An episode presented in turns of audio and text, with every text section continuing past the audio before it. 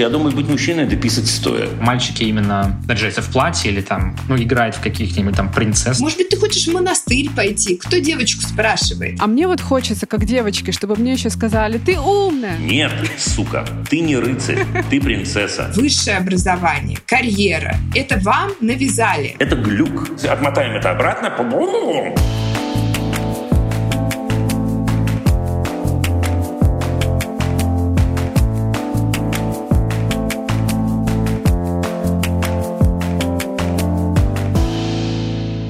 Привет, друзья! Привет, подруги! Вы слушаете подкаст «Она сказала, он сказал». Подкаст, в котором мы надеемся наладить диалог между женщинами и мужчинами и обсуждаем при этом с Лолой разные гендерные проблемы. И нас все еще зовут Даша Жук. И Лола Тагаева, вроде бы.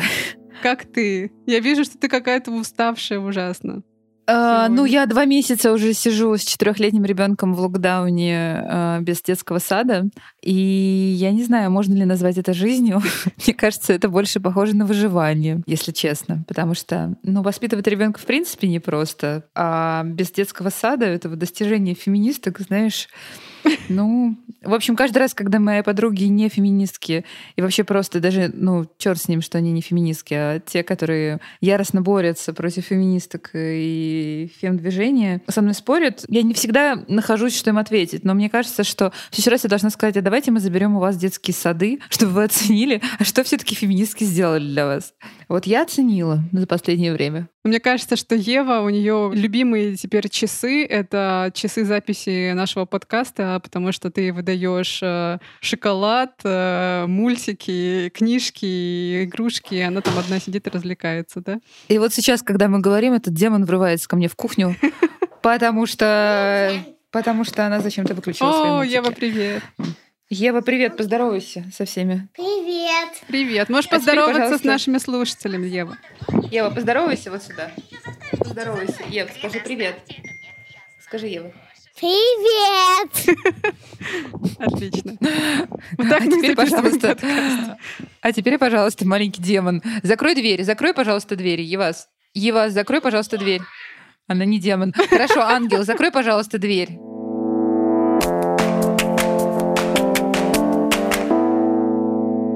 Да, Ева ворвалась к нам э, в эфир практически, а, не прямой, но в запись, и мы так элегантно с тобой подводимся к нашей сегодняшней теме. Сегодня с Лолой мы будем говорить про то, как воспитывать девочек и мальчиков в 2021 году. Будем говорить про гендерное воспитание и про гендерно-нейтральное воспитание. Лол, ты Еву родила в России, насколько я помню. Дело было 4 года назад. Но потом вскоре ты переехала в Чехию. Тебя, как маму, как-то изменил переезд в Европу?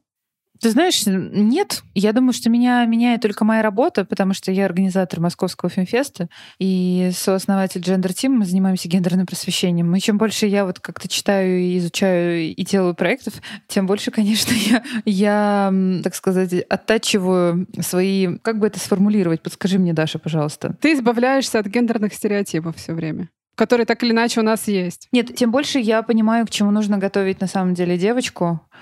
И это связано в первую очередь с тем, в каком, скорее всего, мире ей придется жить. Я, я понимаю, куда все движется. И я, я, с одной стороны, рада, с другой стороны, я понимаю, что родителям нужно быть на чеку. А на чеку, ну как-то звучит это немножко, как будто бы у тебя есть какие-то страхи, их довольно много.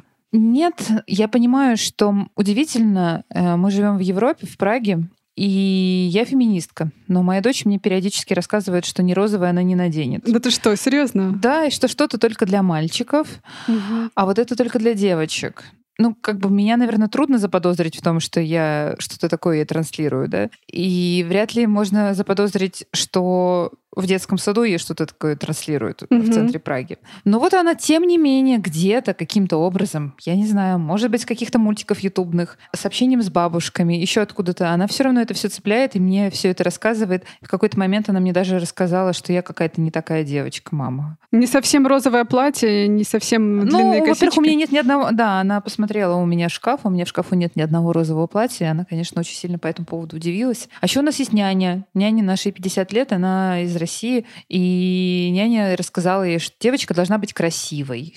А для того, чтобы быть красивой, нужно умываться холодной водой. А мама не очень Она так и сказала. холодной водой, и поэтому мама странная девочка.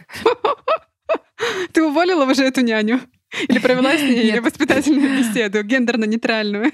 Я думаю, что я не могу изменить 50-летнего человека. И я думаю, что нужно готовить ребенка к тому, что есть разные э, точки зрения. Но что мне остается делать? Мне нужно только оставаться, быть авторитетом. Если я для нее не авторитет, то ну, каким-то таким насилием, увольнением я ничего, ничего не решу. Мне нужно быть последовательным. Да, я согласна. С тобой все таки надо воспитывать толерантность к разным мнениям. И мы вообще с тобой про диалог. Да, просто позиция девочка должна быть красивой. Я так понимаю, что у нас будет обсуждаться сегодня очень много, потому что это очень распространенный на самом деле стереотип и штамп. Если уж мне его выдают сходу моя четырехлетняя девочка. Да, слушай, это вообще удивительно. Я как раз накануне нашей записи читала статью про шведские детские садики, которые известны своей гендерной нейтральностью. Особенно некоторые детские садики, в которых не то чтобы пытаются, а действительно не говорят там мальчик и девочка, а говорят ребенок или друг. Не говорят она и он, а говорят хен. Это такое нейтральное шведское слово. Для чего это делают? Не потому, что девочка и мальчик — это такие ужасные слова, а потому что за ними стоит огромный пласт э, стереотипов, каких-то представлений и паттернов, а, которые тут же начинают проявляться, когда ты их произносишь и когда ты начинаешь как бы делить детей на девочек и мальчиков. Ну, это я сейчас пересказываю позицию руководства этих детских садиков. Вот я прочитала статью э, в Нью-Йорк Таймс, она была написана года два назад, но там история как раз про то, о чем ты сейчас говоришь. Вот в этих гендерно-нейтральных садиках в некоторых девочки тоже рисовали, начинали рисовать принцесс с длинными ресницами, а мальчики предпочитали играть только там в какие-то мальчиковые игрушки и самолетики. И воспитатели были ужасно удивлены, как так, они столько времени провели, занимаясь вот этим гендерно-нейтральным воспитанием. Оказалось, что дети это тащат просто все из какой-то рекламы, из мультиков, которые так или иначе, ну не шведских мультиков, которые так или иначе они где-то находят. И действительно, очень сложно спрятаться от этого мира. Но, видимо, нужно как-то акценты расставлять ребенку и ну, разговаривать просто с ним, рассуждать на разные темы. Да, невозможно же ребенка посадить в золотой дворец, как бы Будду Гаутаму, да, и в какой-то момент он все равно выйдет и Мы это запикаем. как на самом деле выглядит жизнь. И вот мы помним, как э, Будду нахлобучила по этому поводу, и в какие тяжкие он ударился, прежде чем он немножко подуспокоился. И поэтому, э, ну, как-то, мне кажется, надо ребенку показывать, как оно есть, но рассказывать ему и показывать своим примером. Дети все равно, все равно всегда повторяют родителей. Да, они что-то цепляют с улицы, но тем не менее наш авторитет, он очень-очень-очень высокий. И показать, что ты можешь делать то, что ты считаешь нужным, и быть свободной от этого. Это как раз можно показывать только на примере. Да, у меня нет ни одного розового платья. Почему я не хочу? Слушай, а ты вспоминала свое детство вот перед тем, как мы с тобой готовили этот выпуск? а Думала ли ты о том, какие ты сама смотрела мультики, какие ты сказки читала, как они на тебя повлияли, и вообще какие установки ты вокруг себя слышала? Вот ты помнишь себя в пять лет и там в шесть лет, в восемь лет? Ты знаешь, э, я помню, что я очень любила... Я не помню, понимаешь, мне просто кажется, что вот в то время, когда я была совсем маленькая, мне 36 лет все таки мы не могли так легко выбирать э, мультфильмы, которые можно смотреть. Вот что показывали по телевизору, вот все нравилось. Ты смотрела про Чебурашку, который вообще бесполый. Да, я смотрела то, что показывают всем советским детям. У нас не было такого большого выбора. Но потом я начала читать книги и тоже любила книги про всякие приключения. Ты знаешь, я не могу сказать, что я воспитывалась прям как девочка-девочка. Мне кажется, что несмотря на то, что, например, мой отец мусульманин, я как-то все равно всегда воспитывалась в первую очередь как, э, как личность, а потом уже как девочка. Хотя, конечно, вот эти все вещи э, прекрасные про то, что женщина должна ухаживать за мужчиной, принести, подать еду, унести, вот это все, это, конечно, в моей жизни было. Было. Но Мгм. я И ты это наблюдала, всегда... как женщина это делает. Да, да, но у меня всегда был бунтарский характер, поэтому я очень быстро свалила в Москву и поступила в университет. Моана такая. это 17 была. лет. Мгм. В общем-то, да. Так, ну хорошо, хватит про меня. Расскажи, как выглядело твое детство. А, Я думаю, что мне в целом очень повезло. Мне очень повезло с родителями, потому что мне не говорили, что девочка должна быть красивой. Как раз а, родители очень много заботились о том, чтобы я делала то, что мне нравится. А мне нравилось, э, мне нравилось делать кучу, кучу всего. Я любила играть в волейбол, в пионербол, занималась танцами. При этом там, класса шестого я начала хорошо учиться. Ну, девочка-отличница, но, наверное, потому что у меня как-то проявился довольно быстро соревновательный характер, и мне просто было прикольно чего-то добиваться вот в школьной системе. И родители просто хотели, чтобы я была счастливым ребенком, и никогда не было такого, что вот ты красивая девочка, а было такое, что да, ты умная девочка. И я как-то понимала, что важно на самом деле быть умной. Мама мне в детстве говорила про то, что нужно уметь позаботиться о себе, что не нужно рассчитывать на мужчину, что всякое в жизни бывает, и что женщина должна быть самодостаточной. Вот это я усвоила от своих родителей. Но при этом, конечно, сложно а, так или иначе избежать каких-то вокруг общественных установок, которые льются на тебя там от каких-то других взрослых там или из детского садика. Я помню, как-то мне в душу запала эта фраза. Я, мне было лет шесть, наверное, но я до сих пор ее помню. Я, э, видимо, как многие дети, отстаивала какие-то свои права, когда мне было там 5-6 лет и проявляла свой характер, вот как там Евка у тебя сейчас это делает. Я помню, как мне кто-то из взрослых сказал, не надо так делать, девочка должна быть ласковая, иначе тебя муж не будет любить, когда ты вырастешь. я думаю, что раз я эту фразу до сих пор помню, было дело там 25 лет назад, то она на меня как-то так или иначе, ну, она мне как-то запала в душу и засела в голову, хотя я не старалась быть ласковой девочкой, чтобы мужу нравиться. Надеюсь, не стараюсь. Ну, мужу ты нравишься, мне кажется, Даша. Ну, мужу, я надеюсь, нравлюсь, даже когда я не очень ласковая, да.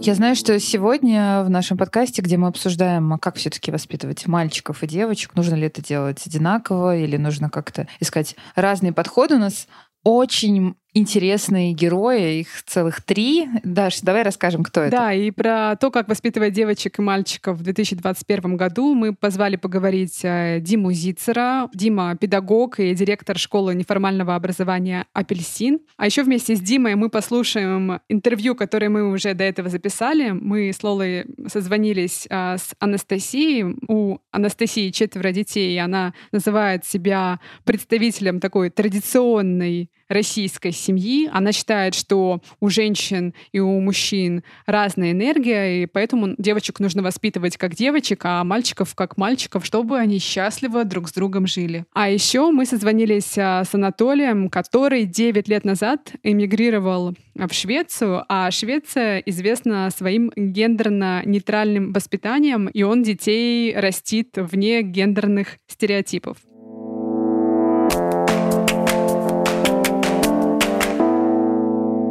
Дима, здравствуйте. Рады вас видеть. Здравствуйте, друзья. Спасибо, что пришли к нам в подкаст.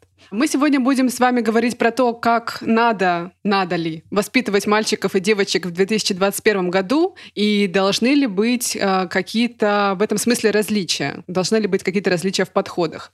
Давайте мы, во-первых, попробуем определиться в терминах. Во-первых, что такое воспитывать, вы должны мне рассказать, потому что я иначе, так сказать, могу начать фантазировать. Воспитывать это как? Эм, я не знаю, на самом деле, как конкретно формулируют обращающиеся мамы и папы, потому что мой вопрос звучит очень абстрактно. Есть ли вообще какой-то подход э, и запрос у родителей на то, что их мальчиков и девочек нужно растить использую тогда это слово по-разному. И любить по-разному. И любить, да, и обращаться с ними по-разному. Я думаю, что вот вы произнесли то, что вы произнесли, и сами отчасти почувствовали абсурдность э, этого построения, и даже как-то так похихикали немножко, да, любить по-разному. Но если кто умеет, я э, буду рад пообщаться с таким человеком, который расскажет мне, я на полном серьезе сейчас говорю, как это любить по-разному. Я совсем-совсем не понимаю, и вообще-то, если честно, я не встречал таких людей, которые понимают да, ну еще про машинки, машинки, платьица розовые, это, так сказать, еще как-то могут про это порассуждать. А вот как по-разному любить мальчиков и девочек, не знаю. В 90-е, когда я в детский садик ходила, вот эти все стереотипы, про которые мы говорим, они цвели пышным цветом, а, про то, что мальчики должны быть сильными и отважными защитниками, а девочки должны быть милыми и послушными. Вот на ваш взгляд, к 2021 году ситуация сильно изменилась в России? Вы знаете, да, мне кажется, ситуация в России сильно, сильно изменилась, абсолютно э, точно. Мне кажется, что в, при... ситуация в мире вообще изменилась в разном темпе и на разные темы, но ситуация меняется. И мир, конечно, движется к пониманию того, что человеческая реализация и сомнение, и понимание себя – это штука очень-очень важная. И это запрос, в общем, новый, конечно, для российского общества, давайте так. Это очень интересно. Но есть и другие точки зрения. Я поэтому предлагаю послушать интервью с нашей первой героиней Анастасией, многодетной мамой. У нее четверо детей из Черноголовки, это недалеко от Москвы, которая считает, что девочек и мальчиков надо воспитывать по-разному.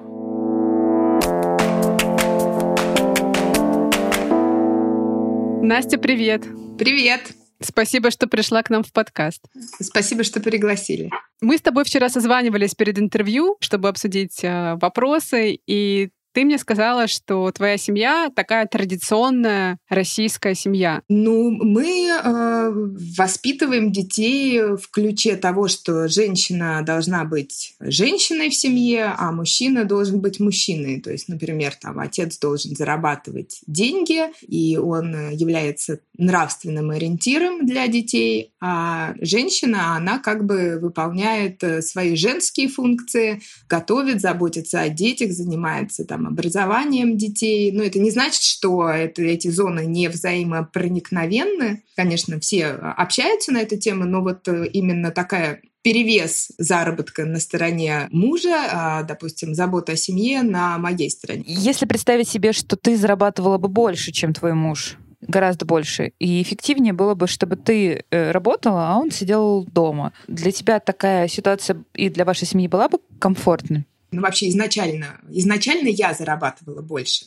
И это вело к разрушению семьи. И э, более того, я могу сказать, что я себя в определенный момент пересилила и сказала, что я все, я ухожу с той работы, где я много зарабатываю, чтобы дать шанс э, развиваться своему мужу. И э, те семьи, в которых э, женщина зарабатывала, мои знакомые, женщина зарабатывала больше, чем мужчина, они разрушались. А почему? Как ты сама это объясняешь? Ну, я тут буду говорить на какие-то такие очень эфемерные темы по типу мужские и женские энергии, но всегда деньги, они связаны с властью, да.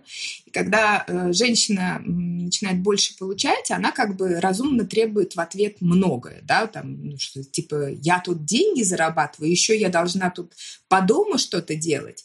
А женщина, она как бы понимает, что ее уют домашний в ее руках, да, то есть вот я знаю, как мне комфортно, я вот так вот и сделаю. Мужчина так сделать не может, а, соответственно, женщина начинает с него требовать, что вот сделай так, чтобы вот мне было комфортно. Я сейчас вот прям, может быть, свою историю рассказываю.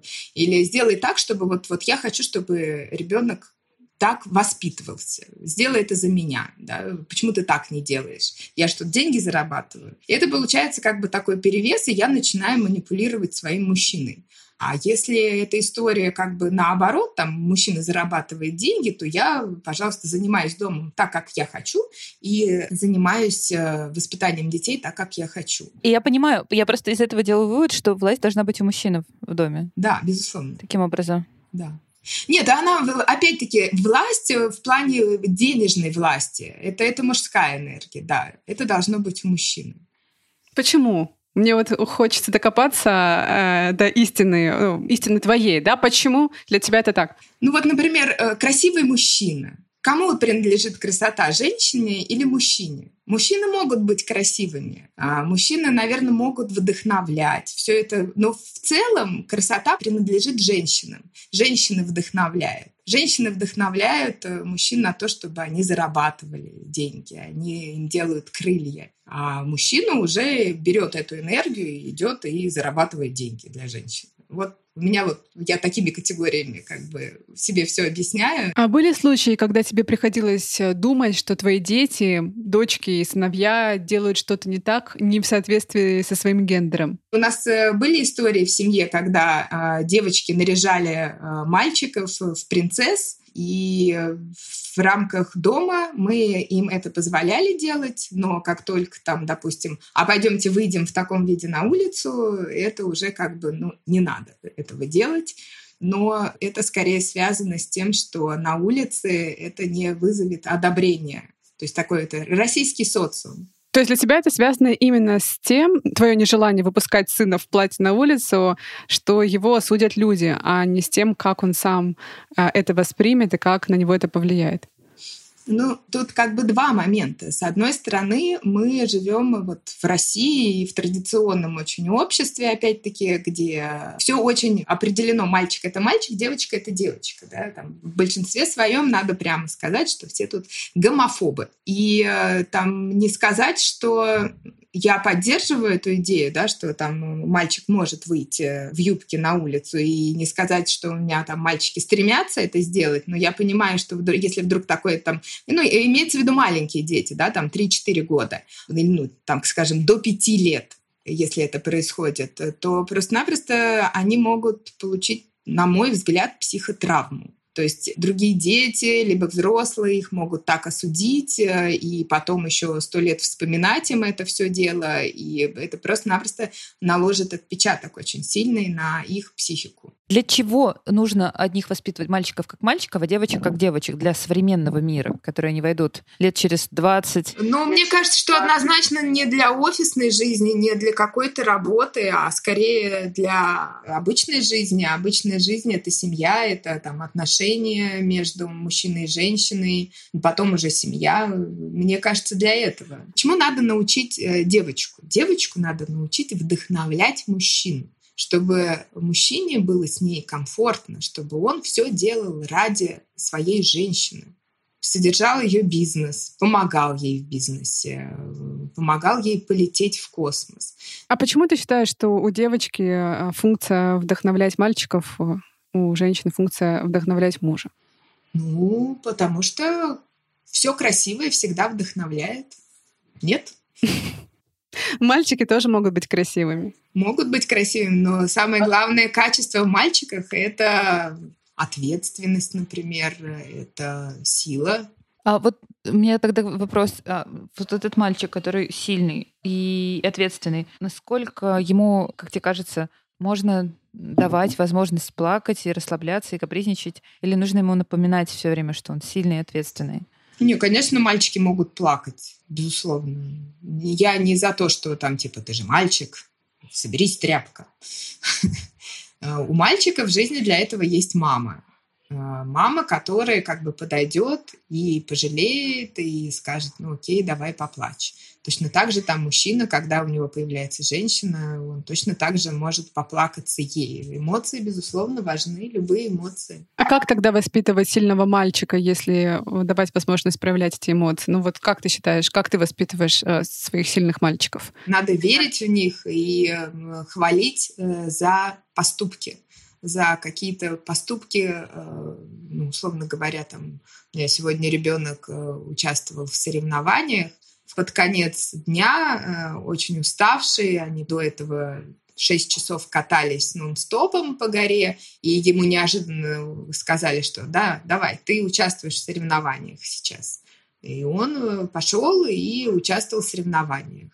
И после этого еще донес очень тяжелые лыжи до дома. И я сказала, что ты молодец, ты мужик, ты крутой. А если бы такая ситуация была с девочкой, почему ее нельзя за это похвалить а, и тоже поддержать? Если сказать, что девочка, то я отправлю папу либо брата и скажу, помоги девочке. Мы живем в Германии. В Германии мамы и папы а, делят время, которое они уделяют ребенку одинаково, да, то есть занимаются и домом а, одинаковое количество времени, потому что у женщины точно так же, как и у мужчины, а, могут быть желания развиваться где-то еще профессионально, реализовываться не только в семье, но и в карьере. Мне кажется, Лола здесь со мной тоже согласится, но вот у Лолы есть ребенок, и она занимается... Угу. Да, и у меня, да. Есть, и у, меня, у меня есть ребенок, которому 4 года, и у меня есть э, стартап, я понимаю, о чем говорит Настя, просто потому что я сама прошла через декрет, и я соглашусь с ней в той части, когда она говорит, что э, ребенку действительно нужна мать. Я считаю, что моему ребенку я действительно была очень нужна. И слушай, Настя, меня вот зацепило вот что, что я, будучи девочкой, мне было бы обидно, если бы меня не вдохновляли и не поддерживали точно так же, как э, мальчика. Если бы мне давали меньше поддержки в сложной ситуации, в трудной, и не вдохновляли меня на новые какие-то подвиги. Мне бы, наверное, было обидно. У, де- у девочек по-другому надо хвалить. Девочек, э, я просто рассказала, как э, с мальчиками надо поступать, потому что был такой вопрос. А девочек надо всегда хвалить. Девочек надо всегда хвалить и говорить, ты красивая, ты самая лучшая. И это должна говорить и мама, и папа. И это очень важно. Ну, ты говоришь, что девочка должна быть красивая, а мне вот хочется, как девочке, чтобы мне еще сказали, ты умная. Ей надо говорить об этом все время. Она не должна быть красивой. Ей надо говорить, ты красивая, ты самая лучшая, ты самая прекрасная. Мне, как девочке, хотелось бы еще слышать, что я не только красивая, но еще и умная, и еще и прекрасна в своей профессии и так далее. Потому что мне это очень важно. А тебе кажется, что для девочек все-таки важнее подчеркивать а, то, как какая у них э, внешность. Вообще да. Насколько я тебя э, услышала. Вообще да. Это э, просто мы живем в таком мире сейчас. Со, это социум как раз-таки. Это социум, который нам говорит, что девочка должна зарабатывать деньги. Девочка должна строить карьеру потому что, потому что феминизм на дворе, потому что вот э, все так делают. Иди получи высшее образование, э, потом иди в офис работать. Э, вот это вот, ты же как мужчина, у нас мы же все равны. Никто девочку не спросит, девочка, а что ты хочешь делать вообще? Может быть, ты хочешь бисером плести, может быть, ты хочешь вязать, может быть, ты хочешь семью завести.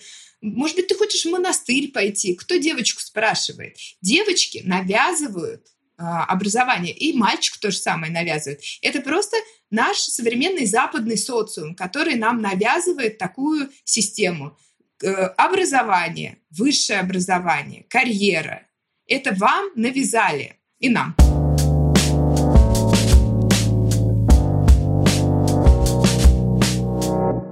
Нас сегодня, я думаю, разные будут э, слушать э, люди, и кто-то точно будет задаваться вопросом, а в чем, собственно, проблема, почему мальчиков и девочек э, нужно воспитывать одинаково, а не так, как мы это делали там в 90-е, возможно, в начале нулевых. Да как, как это, ребята, да как, как это, как это, мы же не определились еще раз, что такое воспитывать. Ну как это воспитывать э, э, одинаково или воспитывать по-разному? Ну что это значит? Ну что, бить э, мальчика по рукам, если он к куколке подошел? Да, бить девочку по рукам, если она подошла к машинке, тогда возникает главный вопрос педагогический. Зачем? Да? Чего я хочу достичь? Вот если мы с вами подумаем, давайте на секунду мы займемся такой практической стороной педагогики, да, и подумаем, что понимает человек, если его бьют по рукам, когда он подходит к куколке.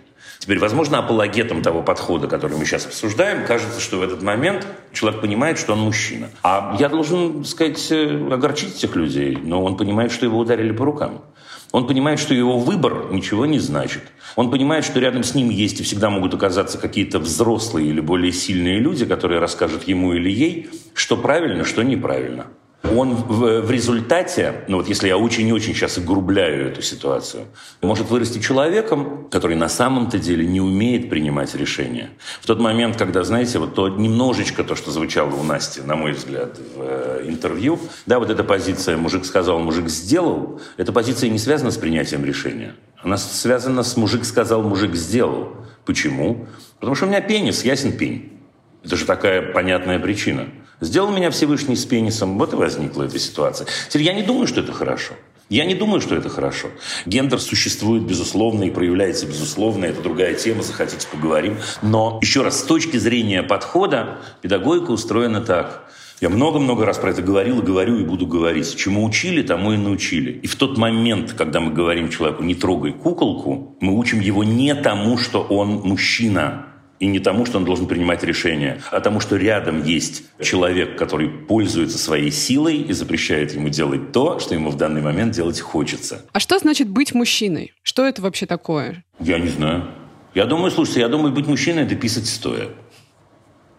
Ну, то есть... Вы про что спрашиваете у меня? Что для вас а, мужественность? И вот вы как мужчина, как вы себя, как мужчина чувствуете? Как вы для себя свою мужественность определяете? Как мужчина я чувствую себя неплохо, но я, я, я ее особо никак не определяю. Ну, честно, но мы, слушайте, мы, мы, мы с вами неминуемо скатимся в физиологизм или во что-то подобное. Ну, не знаю. Но мне кажется, я умею принимать решения. Но моя жена тоже прекрасно умеет принимать решения, и множество моих друзей и подруг тоже, в общем, с этим справляется. Теперь кичиться тем, что я умею принимать э, решения и связывать это с первичными половыми признаками, но мне кажется, как даже неинтеллигентно, нет? Когда мы говорили про надеть платье или юбку а, мальчику и выйти на улицу, что дома поиграться так, ну это нормально. А вот на улицу так выходить не надо, потому что социум не примет, начнет на него давить, чтобы тот как-то соответствовал гендерным нормам. Есть ли в этом что-то разумное? Я должен вам сказать, что вне зависимости от того, что ребенок носит дома, если это человек, который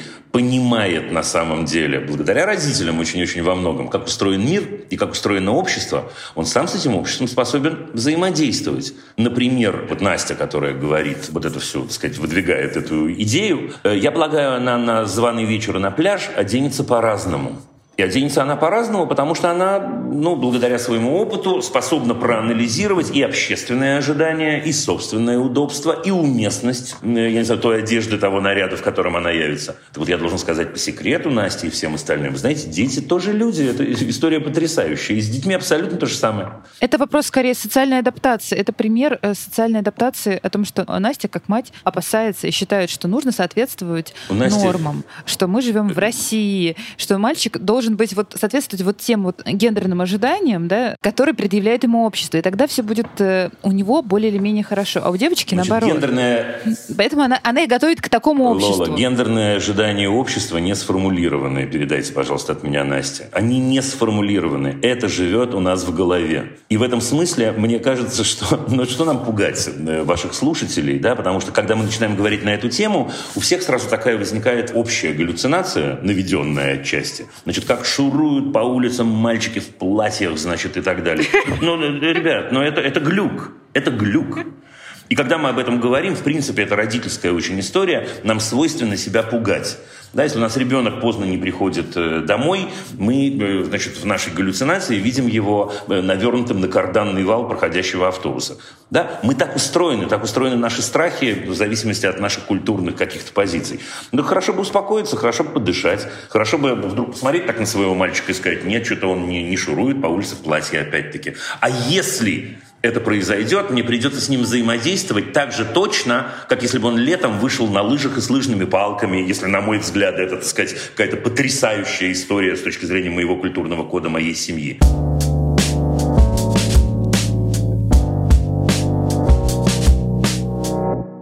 Давайте двигаться дальше. Вот мы много говорили про платье. Для меня платье — это просто метафора. И почему мы вообще, в принципе, говорили про платье? Потому что наш второй герой живет в Швеции, где мальчики, собственно, могут спокойно надевать платье, если им так хочется.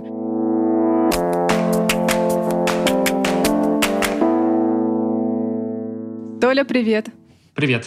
Ты живешь в Швеции уже 9 лет, насколько я знаю. И, очевидно, эти годы, проведенные в новой стране, сильно на тебя повлияли, я так предполагаю, и у тебя наверняка появились новые привычки. Но вот если отмотать пленку назад а, и вспомнить, как это было 9 лет назад, когда ты только переехал, насколько тебе и детям твоим было сложно адаптироваться к новой системе шведской? Потому что Швеция известна своим гендерно-нейтральным воспитанием, Швецию называют страной победившего феминизма. В общем, тут все очень по-другому. В повседневной жизни это все выглядит как э, очень такая милая ситуация, в которой мальчики, девочки и педагоги их, они все не то, что даже как-то направлены на равноправие, а просто очень гармоничная, очень такая плоская структура получается в плане того, что, не знаю, игрушки, книжки, какие-то любые учебные материалы, они доступны просто всем, просто потому что они лежат, условно говоря, в определенном каком-то месте, и все дети в любой момент имеют к ним доступ.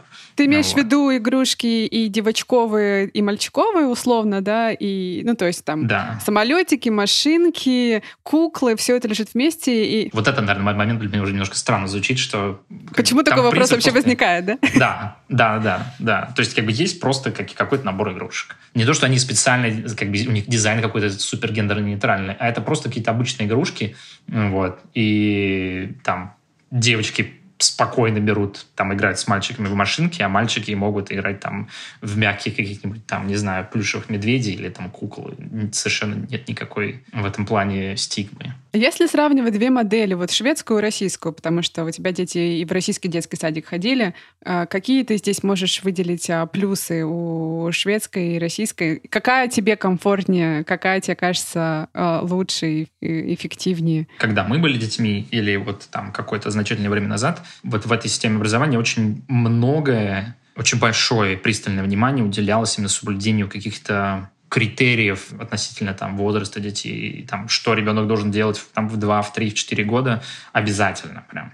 Наверняка это касается тоже как бы того, как девочки и мальчики идут, собственно, в своих генных ролях, да, то есть как бы воспитатель может наверняка, мне кажется, как-то среагировать на то, что там девочка чуть более там бойкая, чем нужно, или мальчик чуть менее бойкий, чем и там активный какой-то, чем от него ожидают. Я не могу сказать утвердительно, если такая ситуация сейчас, но лет 10 назад, мне кажется, она все-таки еще была. Есть даже у воспитателей какие-то ожидания, условно говоря, от девочек, от мальчиков. В Швеции, в моем опыте вообще в принципе такого нет, потому что тут в принципе даже мы не говорили об этом.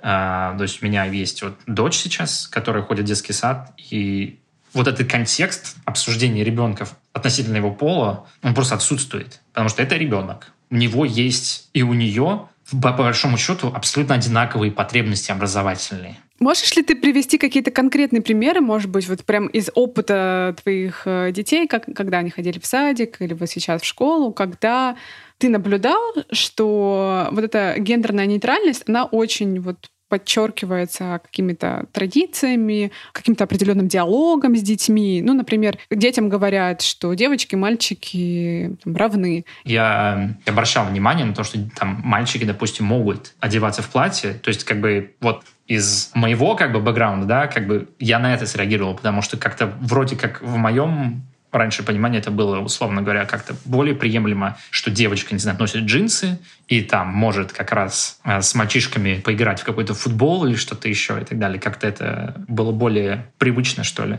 А когда мальчики именно наряжаются в платье или там, ну, играют в каких-нибудь там принцесс, там, в, в этот Frozen или что-то еще, я невольно просто на это среагировал. Но в этом контексте просто нет никакого опасения, мне кажется, у местных родителей, потому что уровень образования на эту тему, мне, как бы осведомленности, мне кажется, он, он чуть выше исторически. Ну, то есть человек усредненный, мне кажется, который живет за пределами Скандинавии, он сразу мог бы забеспокоиться, ну, наверное, ребенка этого, наверное, чему-то убеждают или что-то ему показывают, или пытаются его превратить во что-то там, да, а, именно мальчика, который там играет в принцессу, условно говоря. Вот, на самом деле это не так, это просто как раз именно пример того, как это, это даже не сильно относится к какому-то там гендерному определению, это просто такая же абсолютно конструкция, в которой дети обоих полов имеют доступ к одним же тем же ресурсам в виде там игрушек, да. Если мальчик захотел, если ему понравилось, как бы, если ему понравился сам концепт, ну, не знаю, побыть принцессой на, то есть почувствовать себя, что, ну, то есть, как бы, что это такое? Как это будет, если я возьму там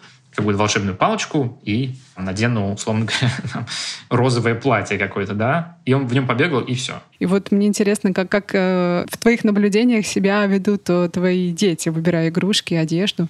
Опять-таки, тенденция скорее к тому, что они просто сами выбирают. Выбирают какие-то достаточно, ну, прямо скажем, мне кажется, мальчиковые какие-то игрушки. Но это не значит совершенно, что они не могут там поиграть с э, какими-то, допустим, игрушками младшей сестры, хотя они сильная там разница в возрасте есть, но это не значит, что они с каким-то презрением будут смотреть. Мне кажется, вообще не возникало таких вопросов тоже относительно того, чтобы, не знаю, мы пошли в магазин, и кто-то из них захотел купить что-то, что я бы сказал, нет, типа это для, это для девочек. В какой-то момент э, вы с твоей российской женой, с которой вы приехали в Швецию, развелись, и ты стал сингл-папой. Насколько ты был не подготовлен к этому опыту в Швеции? Потому что в Швеции тоже все устроено по-другому. Партнерство, равенство, братство 50 на 50. В первом браке у нас все-таки была, мне кажется, такая более традиционалистская как бы структура, ближе к, там, к российской. В том смысле, что я работал, а вот бывшая жена, она больше времени проводил именно с детьми. И надо сказать, что очень-очень яркий момент, который меня тоже коснулся именно в этом плане, что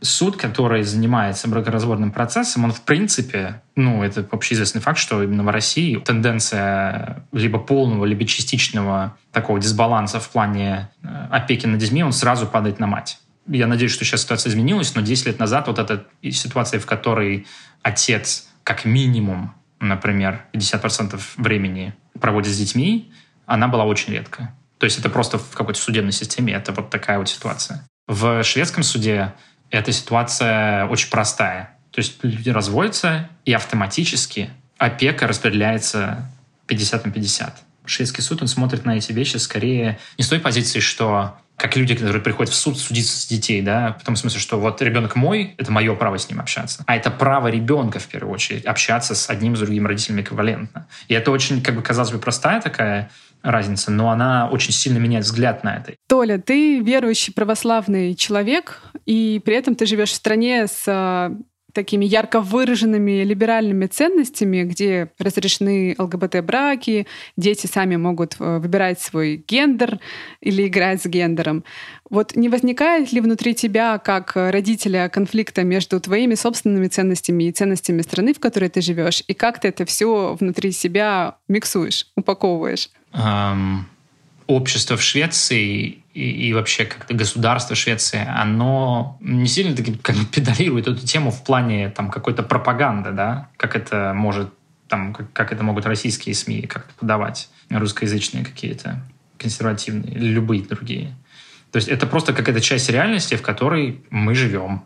Я работаю с людьми там разных ориентаций в компании, и это абсолютно, как сказать, ну, как бы everyday life, да, то есть это какая-то такая штука, которая лично во мне не находит никакого, не то что отрицательного отклика, а как-то в принципе отклик не находит, потому что, опять-таки, люди-то как бы не только в Швеции обладают разными э, идентификациями. Это абсолютно такая глобальная штука. Тут не едят младенцев, тут не, не знаю, мужчины не ходят на четвереньках и так далее, и так далее. Это абсолютно нормальное во всех смыслах общество, живущее своей жизнью, со своими проблемами, со своими там нюансами. И даже тут не все люди ну, не все это общество абсолютно едино, скажем так, в этой политике, ну, как бы во взгляде вот на вот такие отношения. Просто это через какой-то здоровый диалог, наверное, просто. И никто не говорит, что ты не можешь быть теперь реально мужчиной, а ты не можешь быть женщиной. Тебе надо быть чем-то абсолютно средним. По крайней мере, вот в реальной жизни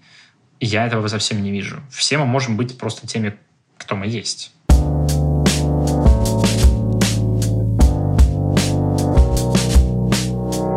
Мне бы еще хотелось поговорить на одну очень важную тему — мальчиковые слезы. И вот это «будь мужиком» и «мальчики никогда не плачут». Слушайте, ну это довольно просто, потому что если мы демонстрируем любому человеку определенные ожидания, особенно если это делают люди, которые для этого человека важны, в данном случае родители, он так или иначе старается соответствовать этим ожиданиям. Ну, предположим, мы говорим мальчику постоянно, ты должен быть защитником. Да, есть такая максима, правда? Ты должен быть защитником. Значит, мальчик очень и очень старается быть защитником. Но так вот получилось, что нету никакой войны, например. Как ему быть защитником? Да, значит, эту войну нужно развязать для того, чтобы стать защитником. Да, или нужно найти кого-то, кто более слабый, для того, чтобы этого более слабого защищать. Предположим, нет никого более слабого. Что нужно сделать? Нужно представить ситуацию такой, что этот человек более слабый. Теперь, если к этому мы добавляем, ну, такую, знаете, приправу в виде того, что более слабая эта девочка, которая нуждается в защите и поддержке, я буду постоянно, так или иначе, постоянно эту ситуацию, но организовывать, уж простите меня, и организовывать я ее так или иначе буду всю жизнь. Да? Или вот, например, вот эта замечательная позиция, которая тоже прозвучала у вас в интервью. Я глава семьи. Да? Что такое глава семьи? Это когда вот она у меня где баба, и вот они где у меня дети. На какую тему? На любую тему. Теперь я понятно, что я сейчас огрубляю все очень-очень-очень сильно. Да, но это так или иначе, ну давайте разделите это кто насколько хочет, но это так или иначе может стать моделью, не говорю становится, может стать моделью. Это происходит в сексе, в интимных отношениях, может происходить, может произойти где угодно. Я решаю, я, так сказать, являюсь человеком, который устанавливает э, правила игры, к этому добавляются еще всякая ну, общественная или так называемая общественная фигня которая рисует мужчину, желая или не желая, таким, знаете, э, самцом, да, альфа-самцом или просто самцом, который только и думает о том, как, значит, женщине залезть там, не знаю, куда-то в штаны и так далее, и так далее, под юбку. Значит, это тоже постепенно становится нормой, извините уж. Ну, какой нормой? Нормой вот той самой, про которую мы не паримся. И возникает такая очень-очень странная история. Теперь я не хотел бы, это важно и честно, я не хотел бы, с моей стороны, на мой взгляд, рисовать сейчас ситуацию о том, что, понимаете, у нас вот такие вот э, мальчики, и с ними связаны такие серьезные, ужасные проблемы. Так с девочками то же самое. Да, с девочками то же самое, абсолютно, только в другую сторону.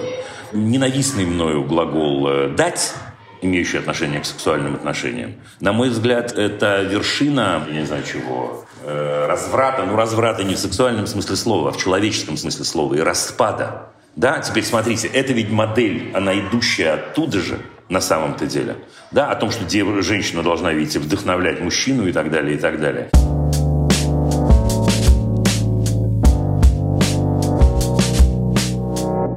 Давайте мы с вами опять, я предлагаю не пугать ваших э, э, слушателей. Потому что вот если мы с таким образом ставим вопрос, есть, правда, если мы таким образом ставим вопрос, у, э, я просто представляю себе примерно, как устроены родители, да, и родители, и вообще взрослые. У них сразу же в голове, значит, вот этот самый детский сад, набитый мальчиками в платьях, э, который про себя не может сказать он, девочка про себя не может сказать она, у них только одно сплошное, там, не знаю, they или что-нибудь подобное. Ребята, это не так. Но это важно сказать. Это вообще не так. Это просто неправда. Это просто неправда. Речь идет о том, насколько я знаю шведское образование, не могу сказать, что я знаю его прям блестяще, но знаю. Да, речь идет о том, что человек действительно может себя определить. Но это не значит, что ему мешают себя определить. Блин, извините. Это представляется-то так, да, что человека бьют по рукам, если мальчик о себе говорит э, «я» там, в мужском роде, а девочка в женском. Это неправда. Это неправда. Если... Ну, наверное, наши федеральные каналы так представляют, да. Я не знаю, как представляют наши федеральные каналы, но поскольку я к федеральным каналам отношения не имею, давайте мы, во всяком случае, наведем здесь порядок. Да, речь идет о, о, о том, что на самом деле каждый человек представляет себя так, как он себя представляет. Теперь это история особая, но эта история очень-очень простая и очень-очень человечная. Значит, когда, еще раз, мальчик или девочка приходят в детский сад, они остаются мальчиками или девочками, а дальше они развиваются разным-разным, разным, разными способами. Нет, это важно сказать. Кстати, Анатолий говорит вам в интервью, никто не работает с ними постоянно, так сказать, э, на тему того, как им надо ходить в платьях, там, я не помню, как он это формулирует, тоже у меня где-то записано, да или не надо, и т.д. и т.п. Теперь, что касается доступа к одним ресурсам, если мы не будем с вами преувеличивать, мы поймем, что вообще-то в хорошем детском саду в России у детей тоже доступ к одним ресурсам. Это правда. Нужно быть очень странным воспитателем в детском саду, чтобы говорить, мальчики сейчас будут рисовать танки, а девочки будут рисовать ромашки. из этого сада детского нужно бежать как черт от Ладана, или, если хотите, как э, Мапасан от Эйфелевой башни. Потому что речь здесь идет не о том, что их э, в этот момент как-то гендерно ограничивают и воспитывают. Речь идет о том, что рядом с ними находится человек, который точно знает про все как надо. И большинство родителей, если они задумаются на эту тему, они поймут, что нет, нам это не надо. Нам надо, чтобы ребенок понимал, когда он сыт, и что он больше не хочет есть. Да, и в этот момент они не хотят рядом человека, который будет насильно пихать ему еду, например. Да, они понимают, что наш э, э ребенок хочет э, э, в туалет, и в этот момент ему нужно идти в туалет, а не в тот момент, когда воспитатель сказал, и теперь всем можно пописать. Это из этой оперы. Понимаете, какая штука? Теперь почему я так, в общем, взволнованно об этом говорю? Потому что мне кажется, что это отчасти просвещение, вот то, чем мы сейчас с вами занимаемся. И мне кажется, что если вот люди, которые это услышат, они посмотрят на это, в общем, представят себе, как это существует на самом деле, то возможного, я не знаю, раздражения или возмущения станет намного меньше.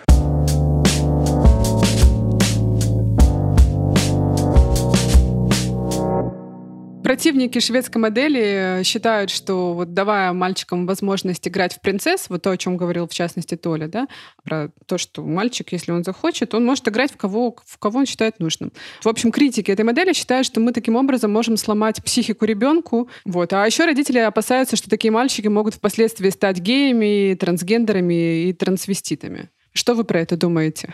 Ну, ну, Даша озвучивает страх, самые-самые такие большие страхи, которые, которые Про что? Ну, Даш, но это, ну, все равно... Мы не можем мимо, не мимо них пройти. Ну, ребята, ну, из каждого утюга. Ну, слушайте, мы сейчас с вами, мы сейчас с вами разговариваем, и сейчас как шарахнет на нас нейтронная бомба. Что мы будем делать? Но это такого уровня разговор. Слушайте, ну, ну правда. У каждого из нас есть собственные страхи. Да, у кого-то из э, наших зрителей, не знаю, слушателей, да, есть страх того, что, я не знаю, что, что, что, что произойдет, что на него набросятся геи какие-то. Я, я не знаю, я даже, я, не, слушайте, я не знаю, как это комментировать. Я вдруг понимаю. Про нарушение психики, ну, я могу сказать, ну, какое нарушение психики? Игра, если мы говорим про детей, прекрасна тем, что я пробую себя в разных ролях. Я пробую себя в разных ролях. В игре в «Дочке матери», в игре в «Чебурашек» и всяких разных зверей и так далее. Если мои дети играют, например, в то, что они котята дома, да, через это проходят почти все родители. Правда? Да, я маленький котенок и так далее. Это не сломает психику ребенка? Он не будет э, ходить и мяукать потом всю жизнь или блеять? Я считаю, что не Это же- сломает. Я играла в котенка вроде нормальный человек. Ну, так все играли, Даш, все играли. Ну, кто в котенка, кто в козленка, понимаете, кто в чебурашку, кто в крокодила Ген. Да, слом психики – это еще один, еще, еще одно клише, конечно. Еще один какой-то такой сумасшедший страх. Вот давайте представим себе эту си- ситуацию по чесноку. Вот давайте. Да, мальчик, напрочь, это мы про мальчиков только. Девочка говорит, я играю, что я рыцарь. Да? А мы девочке говорим, нет, сука, ты не рыцарь, ты принцесса. Мы не ломаем его психику, ее в этот момент. Я не знаю, что имеется в виду под сломом психики. Но мне кажется, в этот момент мы говорим, не ты, еще раз, не ты будешь решать, мы лучше знаем. На самом деле ты зависима от своей вагины. Да, ты зависима, это центр твоей жизни. Да, это главное, что у тебя в жизни есть. На тебе стоит либо крест, либо я не знаю что, и э, на всю оставшуюся жизнь. И с парнями то же самое. Теперь, если мы об этом говорим, ну честно.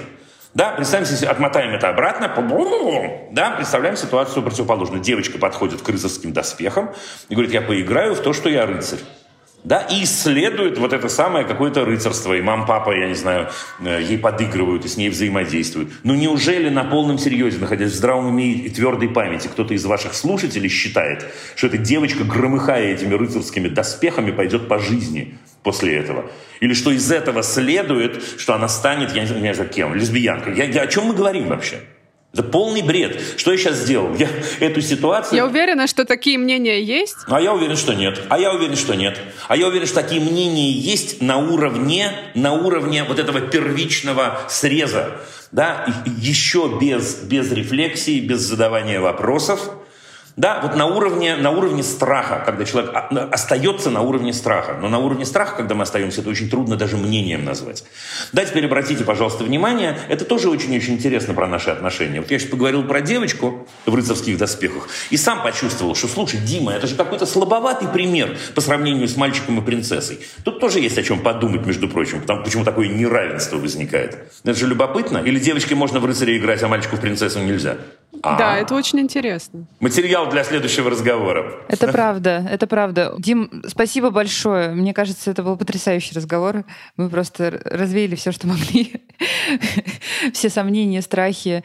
И, надеюсь, э, действительно звучали конструктивно и уважительно по отношению к нашим боящимся э, всех этих Дай новых бог. гендерных, так сказать, перемен и изменений социальных норм э, слушателей. Человечность прекрасна, друзья, она проявляется по-разному в разных сферах. Это очень-очень важно. Мы люди, значит, мы разные. Мы люди, значит, у нас есть и э, гендерное начало, и чувственное начало, и, и- и сексуальное начало, и интеллектуальное начало. Круто!